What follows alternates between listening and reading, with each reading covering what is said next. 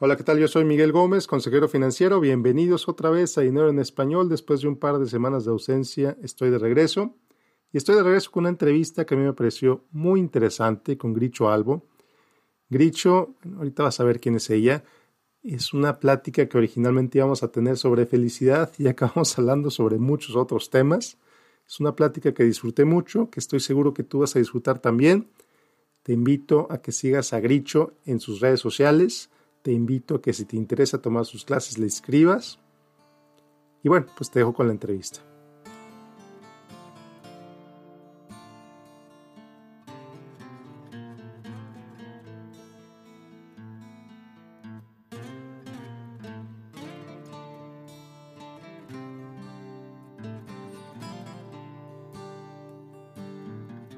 Estoy muy contento hoy, me acompaña Gricho Albo. Gricho tengo el gusto de conocerla desde pues hace muchos años. Eh, en la escuela nos conocimos. Eh, y luego, pues ya sabes, gracias a, las, la magia de las redes sociales, reconectamos y pues aquí estamos. Gricho es yogi, es, practica el yoga desde hace muchos años y el tema del que, el que le invité a platicar el día de hoy es, pues vamos a hablar de felicidad, pero vamos a ver de qué más hablamos, vamos a ver de qué más sale en esta plática y que seguro hay mucho de qué, aprender de ella. Gricho, bienvenida.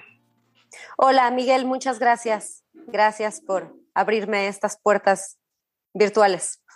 encantado, encantado. Bueno, algo que me, me, encanta ver cómo, cómo va evolucionando, eh, me decías antes de empezar a grabar que el, el yoga es un estilo de vida. Eh, ¿Qué quiere decir con eso? Bueno, em, el yoga pues viene, viene, viene de Oriente. Eh, evidentemente no es propio de nuestra cultura como tal desde Occidente. Y pues existe como pues muchas definiciones y muchas interpretaciones de lo que es el yoga. Para unos a lo mejor es un ejercicio, eh, algunas personas piensan incluso que es una religión, em, a lo mejor también es una manera de comer. En general, yoga significa unión. Por literal, lo que significa la palabra es unión. Eh, algunos lo interpretan como unión mente-cuerpo-alma. Es, en general, es porque abarca un todo. Yoga significa que es un todo completo. Entonces, yo digo que es, o sea, es un estilo de, vida porque, pues sí, evidentemente es todo esto y más. O sea, sí es un ejercicio, sí es una práctica, definitivamente es una práctica, eh, es, es, una meditación, eh, es, un, es una filosofía de vida. Eh, por supuesto que tiene que ver con una manera probablemente de comer, de actuar, de pensar, de comportarte. si quieres o no puede tener que ver con un tema como de, como de religión, no necesariamente. Eh, por eso es que como para englobarlo, pues definitivamente sí es, es, es, un estilo de vida, porque es pues todo y más. Ok. eso es a lo que me refiero. Ok. Padrísimo. ¿Tú cómo, digo, es un estilo de vida, es algo que no es, no es, te lo pones, me voy a poner mi traje de yoga ya, no, es, es algo que tú vives. Me imagino que desde que te levantas, ¿Cómo, inicias tu día como una yogi? Así es. Eh, bueno, la verdad es que inicio mi día normal, como igual, como normal que otra mamá, que cualquier otra mamá. Inicio mi día para arreglar, alistar niñas a escuela, vámonos. Eh, seguramente para muchos practicantes de yoga inician meditando y con una práctica. Para muchas eh, disciplinas de yoga, algunos practican literal saludando el sol, o sea, el amanecer, en la madrugada. Yo personalmente no, precisamente porque entre, pues que también soy mamá, que tengo que salir a la escuela corriendo, pues no es lo primero que hago, pero definitivamente, además, doy clases, doy clases de yoga, entonces doy clases en la mañana, doy clases a las 8. Eh, entonces, pues primero doy, doy las clases y ya después, como a mediodía, es mi práctica, mi práctica tanto de meditación como de, como de yoga. Y exactamente, el yoga es como eh, se vive. Nosotros decimos que lo que pasa en el tapete es solo un reflejo de, cómo llevas tu, vida, de, de cómo llevas tu día a día.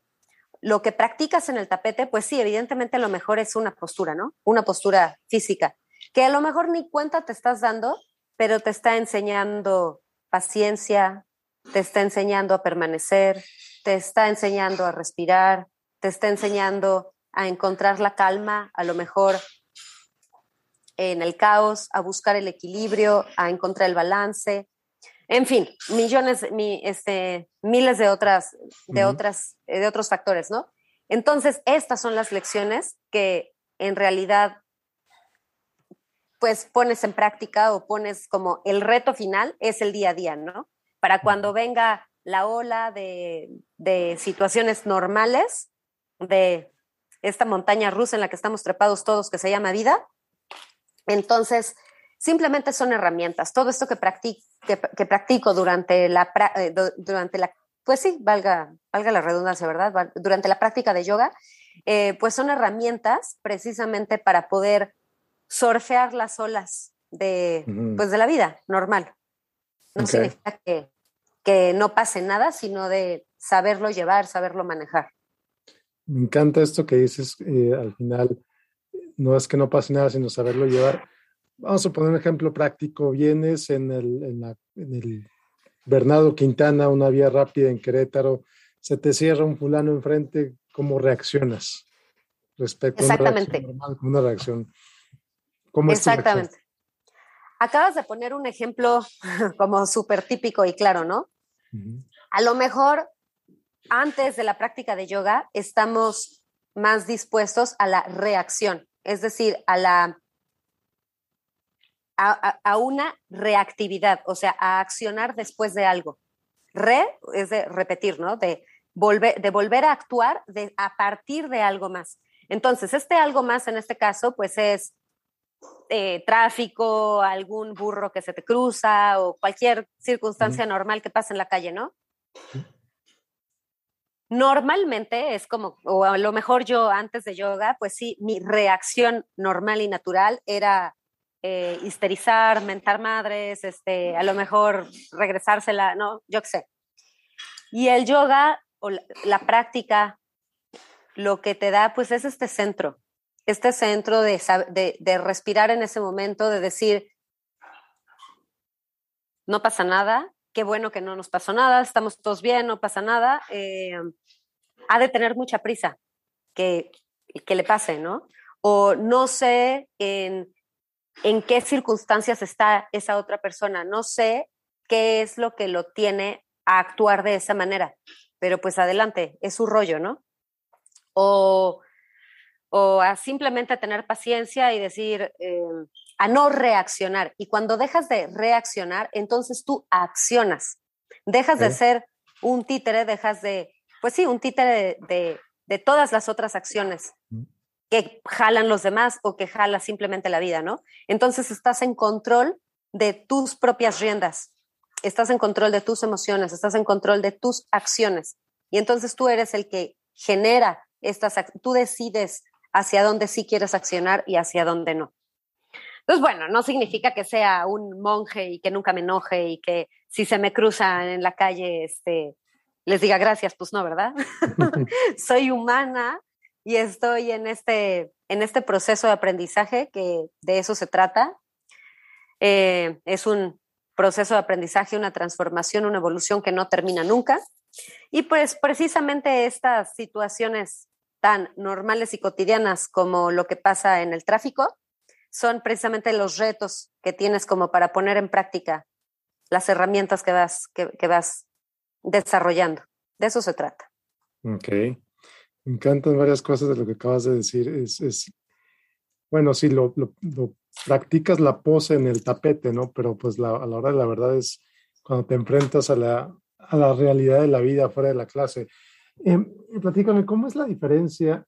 ¿Cómo, ¿Cómo difieres entre ser maestra en tus clases, como lo dijiste hace un rato, eres maestra en tu clase y luego tienes tu práctica individual. ¿Cuál es la diferencia entre uno y la otra? Híjole, muchísima.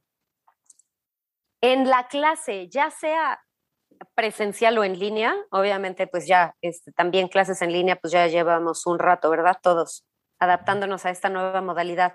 Eh, son diferentes, diferentes modalidades y diferente manera de dar la clase, pero pues es diferente porque estoy afuera. O sea, dando la clase, pues estoy en este rol, en ese papel de guía. No quiero decir maestro porque, porque no es que sea como, por un lado, para nada máster, por otro lado, este tampoco es como que sea como que sea superior, no. Eh, que luego esa es como la connotación de maestro, ¿no? Es, es una guía, es acompañar al practicante a, a, llevarlo, a guiarlo durante, durante la clase, durante su práctica, durante la meditación. El objetivo principal del yoga es, es la meditación, mientras puede ser a lo mejor una práctica muy activa o una práctica muy pasiva, va a ser una meditación, a lo mejor una meditación muy activa, una meditación en movimiento o una, una, meditación más pasiva, más para interiorizar, pero a fin de cuentas el objetivo es una meditación. Entonces, a la hora de yo dar la clase, pues los estoy acompañando, eh, guiando a lo largo de secuencias, de dar muchas, em, pues, eh, guías, ¿no? Para, para que cada quien vaya encontrando su propia postura, porque no, no se puede generalizar. Antes el yoga se enseñaba como one size fits all. Y definitivamente se ha encontrado últimamente que, no, que no funciona así, que no aplica, que todos los cuerpos son diferentes. Entonces no es como que yo haga una postura y entonces todos copienme. O monkey, ¿cómo, cómo va? Monkey 2, monkey. Ajá. Em, entiendo. Antes sí se enseñaba así. Ahora es más bien como que acompañar y incentivar al alumno a que cada quien encuentre su propia postura, partiendo del punto de que cada cuerpo es diferente y que no les tiene que salir recreando o, o imitando una postura de alguien más. Y la diferencia es que a la hora que yo practico, como comentaba hace ratito, pues es una meditación. Entonces, cuando yo practico estoy adentro. Casi toda mi práctica o gran parte de mi práctica es con ojos cerrados ya sea activa o pasiva, pero estoy interiorizando, estoy meditando. Entonces, no puedo hacer las dos cosas al mismo tiempo porque dando la clase estoy afuera, estoy con los demás, estoy viendo, este, si estoy presencial, pues los estoy tratando de ver, ¿no? Y si estoy sola en línea, pues estoy como muy concentrada en dar las, pues más bien concentrada en dar como las, em, los cues verbales correctos, el alineamiento, ¿no? Que sea de la manera más clara, más eficiente. No estoy yendo adentro, no estoy meditando. Esa es la, esa es la diferencia grande y, y sí es importante porque, por ejemplo, si cualquier otra clase de cualquier ejercicio, no sé, llámale aerobics, este, spinning, eh, RX, yo qué sé, cualquier ejercicio, pues a lo mejor sí el maestro al mismo tiempo de compartir el ejercicio, pues él está haciendo ejercicio, ¿no? En yoga creo que no, no aplica igual, eh, porque precisamente se pierde esta, pues este objetivo principal que es la meditación. Al estar yo compartiendo, pues estoy em, sosteniendo el grupo. Entonces no puedo, no puedo estar yo adentro, ¿no?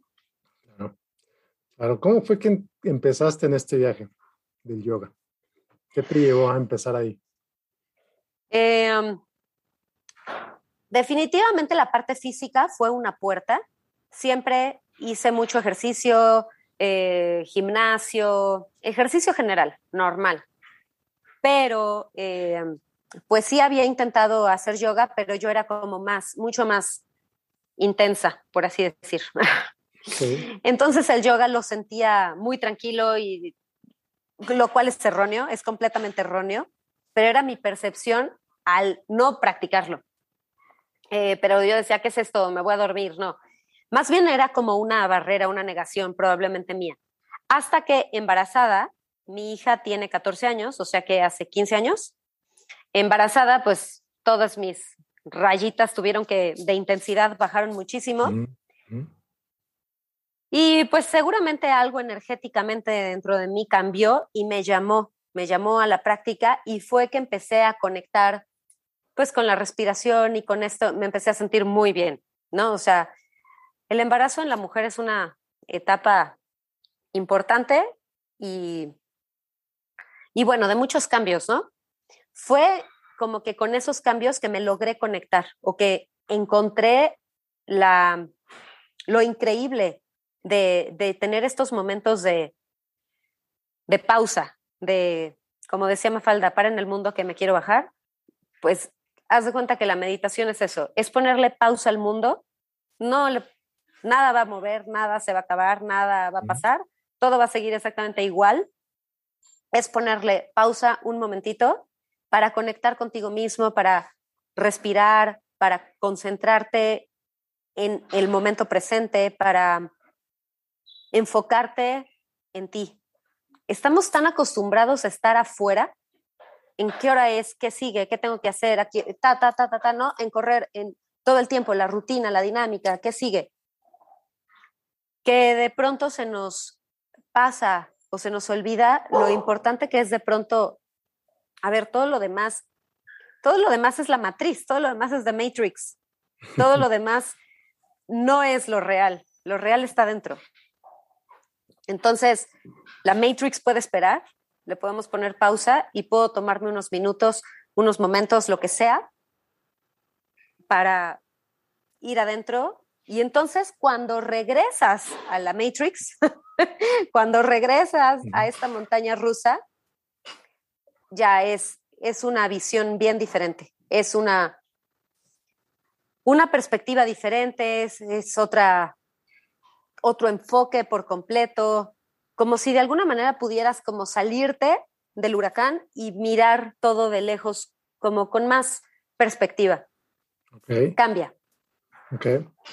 ahorita que estabas hablando, te estoy escuchando y pensé que ibas a decir momento de paz y dijiste momento de pausa. ¿Crees que eh, en esa pausa hay paz o en esa pausa qué buscas o qué escuchas, qué esperas o no esperas nada? Por supuesto. Por supuesto, ese momento de paz es como, como efecto. Mm, o sea, es efecto de, ajá. O sea, es consecuencia de. Por supuesto que lo que dan estas prácticas de meditación, digo meditación porque es meditación general, o sea, el yoga es una manera de meditar. Eh, pero definitivamente es una pausa para estar presente y lo que se logra entonces es paz interior, es calma. Por supuesto que, que pues a lo mejor es el objetivo, a lo mejor es que hay muchos, hay muchos objetivos, hay muchos beneficios y por supuesto que lograr esta paz es uno de tantos beneficios de la práctica de meditación y de yoga. Em, pero creo que eso sucede como consecuencia de, de tomarte este momento nada más para interiorizar, para ir adentro, para respirar, para regresar a la base, a regresar a lo, al inicio. Okay. ¿No? La parte interna, a ti mismo. Ok. Muy bien. Hace un ratito también decías cómo ha evolucionado la práctica, que ahora se enfoca que cada cuerpo es diferente las capacidades de cada individuo son diferentes. Eh, a final de cuentas, alguna vez leí que, la flexibilidad personal, la flexibilidad física, es un reflejo también de la flexibilidad que tienes para reaccionar a situaciones. O sea, hay muchísima gente que no puede ni siquiera tocarse los tobillos. Eh, parados, ¿no? Se ponen de pie y no, no, alcanzan a tocarse los tobillos porque, ah, por la razón que tú quieras. ¿Cómo empieza alguien? Que seguramente hay mucha gente que nos va a oír, gente que, que, jamás ha hecho nada de yoga, flexibilidad, nada de eso. ¿Por dónde empiezas? No importa tanto por dónde empezar, siempre y cuando empieces. Mucha gente que, qué bueno que tocas este, este punto de flexibilidad. Mucha gente llega y me dice, no, es que yo no hago yoga porque no soy flexible. No, al contrario, yo te recomiendo que hagas yoga para que seas flexible. Mm. Y lo mejor de todo, y esta es como el secreto, la caja de Pandora, como le quieras, como le quieras ver. En yoga conocemos que hay diferentes cuerpos, le llamamos diferentes cuerpos. Todos están entrelazados, todos están, todos están relacionados. Evidentemente el más, pues el más evidente, el más tangible, pues es el físico, el cuerpo físico, ¿no? El que podemos tocar, el que podemos ver, el que nos duele, el que, en el que se reflejan los dolores. Ese es el cuerpo físico. Pero está también el cuerpo mental y está también el cuerpo emocional y está el, el cuerpo energético y todos están relacionados. Seguramente has oído eh, que las, eh, las enfermedades son psicosomáticas. Pues sí, de alguna manera se reflejan de la mente al cuerpo y es, es, es, precisamente que estos cuerpos están relacionados uno con otro, ¿no? Entonces, normalmente pues precisamente en la vida, en esta montaña rusa, en este, eh, pues, este en, esta vida terrenal, de acuerdo a, las lecciones que tenemos que aprender y que tenemos que, que trascender, eh, a lo largo de estas lecciones, pues se van haciendo traumas o, o lesiones a lo mejor emocionales. Esos, esos traumas se quedan o sea, del cuerpo emocional, se quedan plasmados en el cuerpo energético como bloqueos. Y eso es lo que provoca lo que se ve reflejado como una enfermedad o como un dolor. Seguramente has escuchado, ¿no? Que si te duele tal cosa, significa quién sabe qué. O, o sea, y eso es precisamente que estos cuerpos que te menciono están relacionados. Todos están relacionados el dolor físico tiene algo que ver con un tema mental, con un tema emocional, con un tema energético. Entonces, nosotros usamos el yoga como una puerta de al sanar el cuerpo físico, de al mover esta energía eh, desde el cuerpo físico, estás sanando y desbloqueando los otros cuerpos el mental, el emocional, el, energético. Entonces, regresando a la flexibilidad que comentabas, que se me hace súper importante porque es así como súper básico y súper, eh, pues sí, básico. Lo más padre es que, pues sí, evidentemente vas a ganar al, practicar, evidentemente logras esa flexibilidad que dices, que seguramente este, muchas personas no se tocan ni los pies, ¿no? Por supuesto que vas a ganar flexibilidad física, la cual se ve reflejada en una mejor calidad de vida. ¿A qué me refiero? A que vas a hidratar las articulaciones, vas a tener mayor movimiento y eso significa que de viejito vas a poder abrocharte las agujetas. O sea, ya con eso creo que estamos del otro lado, ¿no? O sea, ya el ser independiente, el tener movilidad cuando llegas a cierta edad, pues ya creo que con eso estamos más que del otro lado. Pero lo mejor de todo es que esta flexibilidad del cuerpo físico también llega y se ve reflejada en el cuerpo mental. Entonces, no solo estás desarrollando flexibilidad física, sino también estás desarrollando flexibilidad mental.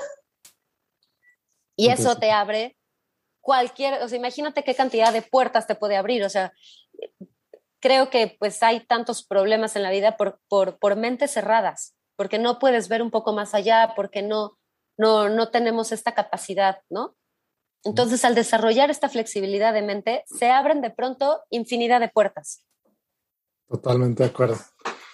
Totalmente de acuerdo. Y aquí quiero contar una, una anécdota que me pasó a mí. Yo soy más escéptico en muchos temas, hablando de mentes cerradas, ¿no? Soy más escéptico en muchísimos temas. Eh, y fíjate que hace unos años tenía un dolor de espalda cada día que me despertaba en las mañanas. Tenía un dolor de espalda tremendo y se lo achacaba al colchón, diciendo, pues el colchón ya está viejo, ya no sirve. El colchón está nada viejo, pero es otro tema. Eh, y resulta que un amigo mío, un, no, que lo considero mis mentores, un cuate de ochenta y tantos años, me recomendó un libro y dice, ¿sabes que tu dolor de espalda te lo vas a curar leyendo este libro? ¿Cómo que leyendo un libro? Sí, tú cómpralo y léelo. Ok. Que por cierto te lo voy a mandar. Eh, Gracias. Y empiezo a leer el libro y me doy cuenta que el dolor de espalda no tiene nada que ver con el colchón, sino que tiene que ver con varios sentimientos de culpa que traía cargando. En el momento que me di cuenta de esos sentimientos de culpa, y sabes que sí es cierto, no me dado cuenta de esto, tengo siete años que no tengo dolor de espalda. Y efectivamente leer ese libro me quitó el dolor de espalda. Y el colchón, el colchón, pues ahí sigue. es el mismo. Quizás es el mismo, duermen otros colchones, duermen en el piso y no pasa nada. Entonces no es el colchón, es lo que acabas de decir, es, la, el cuerpo espiritual, es el, cuerpo físico reflejando el cuerpo espiritual, el cuerpo emocional, etcétera, que es, me parece fantástico y, genial.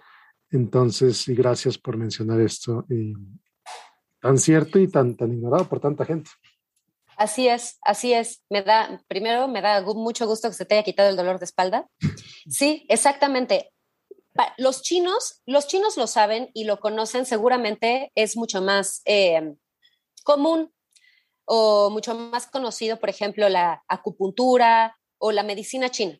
La medicina china trabaja por medio de meridianos. Los meridianos, haz de cuenta que es como, como si fuera un sistema alterno de otras venas, como si fueran venas. Imagínate el, así, el dibujito que nos enseñaban en primaria del sistema circulatorio. Haz de cuenta, sí, pero son otro tipo de, de venas, de mangueritas. Estas venas o estas mangueritas se llaman meridianos. Los meridianos están en el cuerpo energético y son los encargados de transportar la energía. Los chinos le llaman chi en yoga le llamamos prana.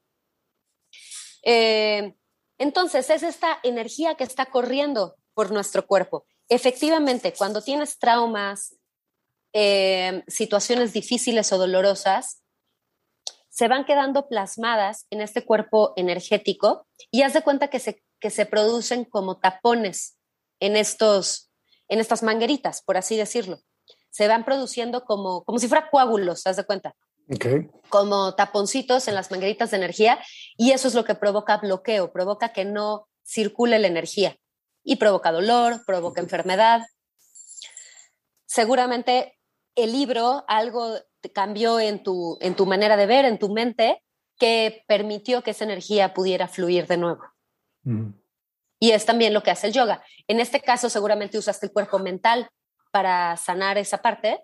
El yoga usa el cuerpo físico para, para sanar los otros cuerpos, como mencionaba hace rato, ¿no? Pero haz de cuenta que funciona parecido. Ok, qué interesante. Y, y luego, digo, empezaste con esta práctica, ya llevas 15 años en esta práctica. La evolución, digo, tan solo en tu cuenta de Instagram, que va, a compartir obviamente la nota del episodio, del episodio, la evolución de lo que has hecho en los últimos cuatro o cinco años es, me parece increíble lo, lo, lo, lo, que podía hacer tu cuerpo antes contra lo que puedo hacer ahora, eh, me queda de verdad sorprendido, es increíble. Muchas gracias. Sí, la verdad es que sí. Sí, definitivo tengo, tengo practicando ya un, un, un ratote y eso es lo bonito del yoga, que no, que no, no hay fin, no hay límite, no hay meta. Nunca, nunca termina. Cuando cuando ya te salió esa postura que a lo mejor decías, híjole, está súper difícil, este, un balance en brazos, un equilibrio, además una torsión, una así, de pronto ves que te sale y después sigue otra cosa, y sigue otra cosa, y sigue, y sigue, y sigue. Entonces, evidentemente, sí es un reto. Digamos que la parte que, por lo menos a mí me, me ha mantenido picada, pues es este reto personal, ¿no? De que, pues sí, sí es muy gratificante cuando te sale algo cuando te sale una postura, cuando te sale un parado de manos, como tú dices, cuando te das cuenta de lo que es capaz de hacer tu cuerpo, cuando de pronto te das cuenta que tu cuerpo es capaz de hacer todo eso y mucho más, porque sigue y sigue y sigue, no termina. Evidentemente es un reto personal. A diferencia de otros deportes, no es competencia. Eh, por supuesto que se puede compartir, yo lo comparto, eh, definitivamente comparto a través de mis clases mi práctica personal, honestamente, difiere bastante de, las clases que, doy. Por alguna razón me siguen más como, digo, doy de todo, doy de todos estilos, a todas edades, de todos tipos, de todos niveles, pero este, por alguna razón últimamente me han seguido más gente grande. Entonces, evidentemente, no los voy a poner a pararse de manos, ¿verdad? Y no importa, o sea, no tiene, no tiene mucho que ver a lo mejor como posturas físicas la práctica personal con la que comparto y hay otra manera de compartirlo, como a lo mejor ahora son las redes, Instagram, etcétera, pero no es, no es el objetivo. El objetivo es la meditación y por supuesto que, como decía hace rato, se siente muy bien, pues es muy gratificante ese, cumplir con ese reto personal, ¿no? De ya me salió esto y check, palomita, pero lo más importante es el estado mental, el estado en el cuerpo que genera esta práctica. El, hecho de, practicar, pues sí, te genera un, un, como decías, un estado de paz que evidentemente sí genera, que evidentemente sí sucede y sí pasa. Por eso yo lo veo más como, como una consecuencia de. Y, pues es lo padre, que no, que no hay fin. Padrísimo. Y es, es una, pues como un escalón que pasas, bueno, ya está el siguiente escalón, está el siguiente escalón y demás. Esta práctica es algo que tú compartes con tu familia, tus hijas, tu hija, la toman, la han tomado, no les interesa. ¿Te gustaría que les interesara? ¿Cómo, cómo está ahí? Sí lo practico, sí lo, sí lo comparto. Mire, es chistoso. Una de mis hijas de plano se niega al yoga como tal, como parte física. Otra hace gimnasia entonces, obviamente nada que ver, pero pues se la vive parada de manos conmigo, ¿no? O sea, y me da tips y yo le doy, y yo le doy tips a ella. Entonces, nada que ver con la meditación, pero bueno, compartimos esa parte de reto personal o pues esa parte física. Mi, mi, esposo, y hace, hace muchos años cuando nos conocimos, él empezó a practicar, luego lo dejó mucho tiempo, él hace otras cosas, hizo triatlones, hizo Ironman, ahora entrena otro tipo de cosas, pero yo he notado, hace, eh, tengo como unos cinco años practicando, ¿serán cinco años? Más o menos. Encontré el Yin Yoga. Yin Yoga es un estilo de, yoga bien particular. El, uno de los grandes maestros de Yin Yoga dice que es la otra mitad del yoga. Es la, es la mitad, la mitad que, que, le falta, que le falta a la práctica del yoga normal. ¿Por qué? Estamos acostumbrados a que el yoga seguramente las fotos, eh, lo que más conocemos de, redes y en general, pues son las posturas como de reto, ¿no? De fuerza, eh, seguramente ubican los guerreros, los parados de cabeza, las inversiones, este, no sé, ¿no? Todas estas son parte de prácticas activas, de prácticas, como te decía, es una meditación en movimiento tan activa como quieras. Y hay cualquier cantidad de eh, estilos diferentes. Yin Yoga es un estilo diferente porque es completamente pasivo. Sostienes una misma postura por lo menos tres minutos. Eh, digamos que esta práctica, mientras más avanzada o más difícil o más intensa, es sostener la misma postura más tiempo, o sea, siete minutos, ocho, nueve. Obviamente va siendo cada vez más intenso en el cuerpo. Además, se sostiene de manera pasiva, es decir, de manera relajada.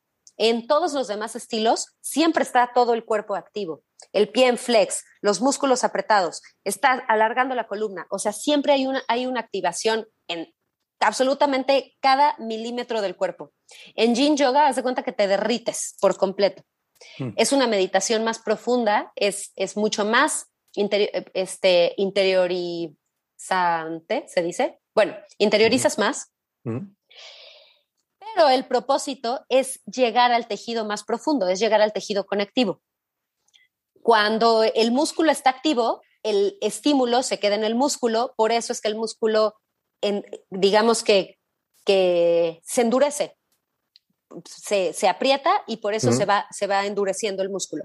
En Yin Yoga el músculo está completamente relajado porque queremos llegar a un tejido más profundo que se llama tejido conectivo o fascia. En este tejido conectivo está la producción de un chorro de células sanas, de todo tipo, de desde tejido, hueso, este, colágeno. Es la manera de, imagínate, es la manera de estimular la producción de tus propias células sanas, estás, estás reproduciendo tu propio colágeno desde adentro. ¿Eso, ¿Eso qué significa? Que te estás hidratando desde adentro. Y como te decías, ¿qué es? La hidratación e, es, es movimiento. El movimiento en las articulaciones es vida. O sea, si, si, si puedes, si no tienes problemas de rodillas, de columna, de hombros, o sea, de todas las articulaciones y llegas a cierta edad, no, hombre, pues ya, eh, si eres independiente, pues qué mejor, ¿no? O sea, no, no, no hay mejor, pues. Entonces es una manera de practicar yoga, aparte de que es delicioso porque es súper relajante para la mente, haz de cuenta que te ponen reset.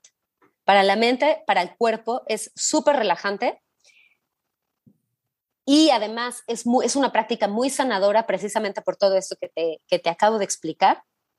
Esta práctica, haz de cuenta que revolucionó por completo mi práctica personal.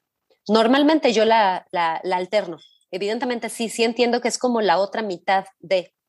Y sí encontré que ese balance, creo que una de las lecciones más importantes de la práctica de yoga es el balance, el, buscar el equilibrio en todo. Entonces, encontré que este balance entre el yin y el yang, el yin es la parte pasiva, el yang es la parte activa. Es el secreto para, podría decir, absolutamente todo. Es este punto medio, es buscar el equilibrio y eso definitivamente yo sí lo he visto reflejado en muchas partes de mi vida y ahí sí lo he llevado, lo, es, esa es la práctica. Todos te empecé a platicar del yin yoga porque es la práctica que mi esposo ahora practica de repente, de repente sí me acompaña mm. y, y, sí entra a la, a la, a la práctica. Creo que le da pues precisamente esta, esta relajación mental. Ya después se va y hace sus clases de 800 brincos y corridas y no sé qué, pero después de haber como, como aterrizado, como tocado tierra, ¿no? Como, como haber llegado al centro y entonces ya, ahora sí lo que quiera. Y yo personalmente encuentro que este balance, bueno, ha resultado magia en mi vida personal. Y ese balance sí lo comparto como estilo de vida en mi familia.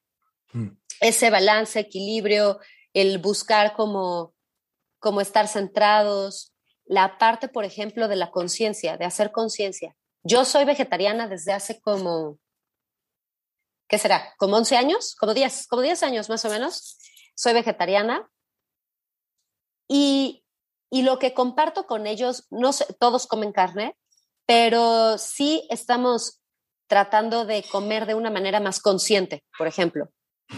No tiene nada de malo el comer carne o no, o sea, es decisión personal, ¿no? Y ya hay muchas maneras de llevarlo, pero ese es, ese es, ese es otro tema. Pero lo que sí comparto con ellos, por ejemplo, es, es, hacer, es, es hacer esta conciencia. El otro día me gustó porque una de mis hijas íbamos en la carretera y pasaron, ya sabes, los camiones llenos de puercos, ¿no? Los puercos que se ven súper tristes, que están todos apretados ahí entre los barrotes, que si les llueve se mojan, que no se pueden mover, que quién sabe cuánto, van parados, no se pueden echar porque están súper atiborrados.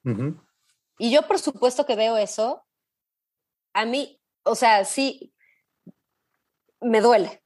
O sea, yo no voy a zoológicos, no, no voy a nada de eso porque honestamente veo a los animales tristes y, y me duele. Pero me dio gusto que mi hija volteó y me dijo, qué feo traen a los puerquitos. Y le dije, ¿ves? me da gusto, me da gusto que hayas notado, pues un hecho como tan insignificante que hemos llegado a ver tan normal, que hemos normalizado, cuando no tiene por qué ser normal, porque son seres vivos y no tenemos por qué tratarlos como productos. Ese es mi tema con el tema de ser vegetariano, de no comer carne. Eh, yo respeto la decisión de cada quien y el consumo de cada quien. Lo que no estoy de acuerdo es esa falta de ética con los seres vivos, porque son seres vivos, no son productos. Y sin embargo, por fines económicos, ha cambiado este enfoque y son tratados y son mirados como productos, no como seres vivos. Entonces, básicamente les echamos a perder la vida porque no tienen, se les, como que se les ve el alma, en que nada más tienen una vida, pues, sin, sin vivir, ¿no? O sea, su, sin, sin nada fin, para no hacerte el cuento largo, ese tipo de conciencia es la que sí procuro compartir con mi familia y como que sí empiezo a ver chispazos de pronto de en ellos, como comparto este, esta anécdota de, de los puerquitos que dije, qué bueno que lo viste. Porque ojalá hagas un cambio.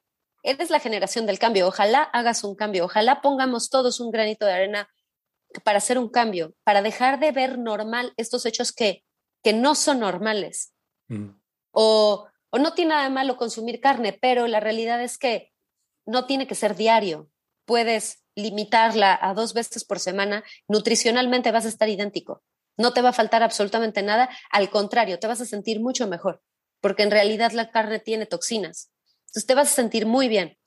Pero no se trata de, quitarlo, pero sí de bajarle. Entonces, por ejemplo, ellos están en ese trabajo, en esta conciencia con seres vivos, de respeto, de compasión, de la alimentación, de una alimentación consciente, porque no, sé, no, no le quisiera poner la etiqueta de ser vegetariano como tal, pero a lo mejor sí de llevar una alimentación más consciente, Esos chispazos como que sí los empiezo a ver en ellos. Qué bueno. Y es bonito. Qué bueno, claro, claro que es bonito porque pues es, el reflejo del ejemplo que tú le estás poniendo a, tu familia de que tus acciones comunican más que tus palabras, ¿no? Muchas veces como, como educamos a los hijos con el ejemplo más que, más que con nuestras palabras, para bien o para mal. Sí, así es. Dicen que cuidado con lo que haces porque te están viendo. Siempre hay un par de ojitos que te están viendo. Exactamente, exactamente. Y es algo que, que, del bienestar y del estar bien me queda bastante claro. Eh, el, compartirlo con, con, tu comunidad, con tus con tus practicantes, tal vez no digo alumnos, digo practicantes, ¿no? Por este mismo tema. Eh, ¿cómo, ¿Cómo te impactó a ti este tema de la pandemia, el, cambio del modelo de negocio, del, ahora las clases virtuales, que es totalmente distinto? Totalmente. ¿Cómo fue? Uf, seguimos en eso. Eh, pues hay, eh, definitivamente como que la modalidad de las clases o del centro de yoga estaba muy, muy establecido, ¿no? Yo tenía un centro de yoga, cerró justo, justo con la pandemia. Eh, ahorita sigo en línea. Y por supuesto que fue, pues es otra modalidad completamente, ¿no? Muchas personas se adaptaron muy bien a una u a otra. O sea, los que ahorita siguen en línea me dicen, no, hombre, o sea, yo de aquí no me muevo esto está fabuloso, o sea, practico en pijama. O sea, salgo de mi cuarto y eh, me voy al cuarto de al lado y hago mi práctica. O sea, me evito tráfico, me evito tiempo de, de transporte, me evito tal, tal, tal, tal, tal, tal. Otros, este, ah, si no, lo hago a la hora que quiero. Si no puedo, no me pierdo la práctica porque la puedo hacer después, se graba, se las mando, la hago más tarde, la hago a la hora que sea. Tienen la opción de hacerla en vivo o, o, o a la hora que quieran, ¿no? Otros de plano me dicen, no puedo con las clases en línea. Estoy hasta la madre del Zoom, ya no puedo más con nada en línea. Y bueno, pues es, es respetable las dos, las dos, las dos perspectivas, las dos opiniones, pues cada quien, ¿no? Y yo como maestra, pues cuestión de adaptación. La verdad es que a mí, pues sí, sí fue una adaptación, el, el buscarle que si el micrófono, que que sin música, porque la música compite y entonces ya no uso música en las clases, no pasa nada. Me queda claro que en, este, en esta vida, en este mundo, venimos a adaptarnos eh, y aprender, aprender y a transformarnos. Entonces, pues e, efectivamente, eso, eso fue pues un cambio radical y buscarle en ese momento por todos lados cómo hacerle y encontrar la manera, me cambié de sistema, no funcionó, regresamos al anterior, etcétera, etcétera, pues sí, sí fue, ha sido ha sido todo un, un proceso, una montaña rusa. Pero bueno, lo bueno es que, que se ha podido, se ha logrado, es una manera muy eficiente y segura. O sea, al estar todo el mundo con miedo de si voy a un lugar me voy a contagiar, de que si la distancia, que si no, eh, es completamente relativo porque ya es, es como, como ya opinión de cada quien pero pues de, alguna manera lo pueden hacer de manera muy segura, con total tranquilidad de que, de que no pasa nada, ¿no? Y de igual manera estoy empezando a dar, a retomar presencial y pues, y pues ahí va. De, de nuevo reinventándonos, el centro sigue, lo, sigue cerrado, no creo que abra por lo menos pronto, ¿no? Entonces, pues reinventándonos de, una y otra manera. Definitivamente sí tengo, sí tengo claro que pues mi dharma, le llama, eh, los yogis le llamamos dharma, es como mi misión, es compartir, definitivamente compartir un camino que a mí me, ha, me cambió la vida, me abrió cualquier cantidad de puertas, me abrió un abanico de oportunidades y posibilidades impresionantes. Y eso es porque todas esas oportunidades, todas esas posibilidades, ese abanico tan amplio está dentro de cada quien. Mm. Como que, y eso me regresa a, a, lo que estábamos platicando en un inicio, estamos acostumbrados a buscar las respuestas afuera, a buscar, a ir en el, en el afuera, en el exterior buscando todo. Cuando olvidamos que hay veces que es tan sencillo como ir adentro, cerrar los ojos, conectar contigo para darte cuenta que esas oportunidades, esas posibilidades están dentro de ti, de cada quien. Y con eso, pues imagínate, o sea, todo lo que, o sea, sí, de verdad, de verdad que es, es un cambio de vida, no porque antes fuera mala, mm. pero, pero definitivamente sí hay un antes y un después que es mucho mejor. O sea, haz de cuenta que el arco iris sale y no sé si has visto esos este, memes de antes de yoga y después de yoga y sale el unicornio así. ¿No los has visto? Bueno, hay unos memes así de... Sí, la verdad es que sí hay un cambio, sí hay un antes y un después muy marcado. Y, y pues ahí estamos, ahí estamos en esta, en esta evolución y transformación que es continua y es diaria. Es un proceso y un trabajo de todos los días. Claro, y aquí retomando lo que decías de la, de la adaptación, la evolución, pues es solamente viviendo tus valores, ¿no? Para, es, es el reflejo del estilo de vida que el yoga te da, que, el yoga te da, que el yoga te permite, pues lo, lo, tradujiste, lo tradujiste a tu negocio tal cual. ¿no? Tu negocio se fue adaptando. Se va adaptando, se sigue adaptando. Claro. Sí, así es. Así es. No que no, que no haya sido económicamente, evidentemente, ha sido una etapa difícil para todos. Creo que pocas, pocas este, industrias, por así decir, creo que tú como, como economista, como financiero, mejor que nadie lo sabrás. Pocas se salvan, hay unas que se vieron muy beneficiadas, como seguramente Amazon o yo qué sé, pero en general yo creo que la mayoría se vieron afectadas. Claro. Y bueno, que las cosas son como tienen que ser, es parte, parte de la evolución, parte del reinventarnos, de esta, de esta reinvención pues, que, que, tiene que, que seguir el proceso y seguir su curso, y seguirá. Ok, fantástico. Dicho ya para cerrar, eh, digo, las clases virtuales están abiertas, no importa dónde vives, ¿no? Si yo me quiero escribir, me puedo escribir. Claro, es mm. una de tantas ventajas mm. de, de, la modalidad virtual. Así es, las clases en vivo son a las ocho y cuarto, ocho y cuarto hora del centro de México, pero eh, como te digo, se graban y se pueden hacer a la hora que sea. Entonces sí. Fantástico. También la liga de, de, tus clases para inscripción y todo esto lo vamos a poner en las notas del episodio por si a alguien le interesa eh, acudir a tus clases. Dicho que, digo, por respeto, a tu tiempo ya, por respeto a tu tiempo, ya tenemos una hora que se me pasó rapidísimo. ¿Cómo estás de tiempo tú? Pues pronto, pronto me tengo que ir a mi trabajo de mamá, llevar niñas a clases. Está bien. No, pues si quieres, aquí, le, aquí lo terminamos. Esta parte lo, lo voy a cortar. Este, ya nada más el cierre. Eh, Gricho, te agradezco mucho esta plática. ¿Algo con lo que quieras cerrar? Eh, no, muchas gracias a ti, Miguel, por, por esta ventanita abierta.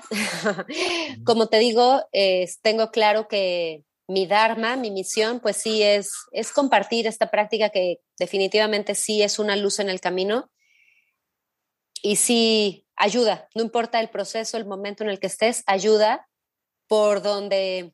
Y lo bueno, lo bonito es que hay cualquier cantidad de opciones, desde tranquilas hasta súper intensas, ahora sí que hay, que hay para todos, hay para todos los gustos. Y definitivamente, pues sí invito invito a la gente a que si pueden tengan un acercamiento con la meditación, con el yoga, eh, porque sí, sí estoy convencida que si más gente lo practicara, el mundo sería, sería diferente, sería otro. Ok. Fantástico, estoy de acuerdo, Gricho. Muchas gracias por tu tiempo, por tu pasión en, en compartir todo esto y pues hacia adelante. Hacia adelante. Muchísimas gracias, Miguel. Mucho gusto saludarte. Gracias.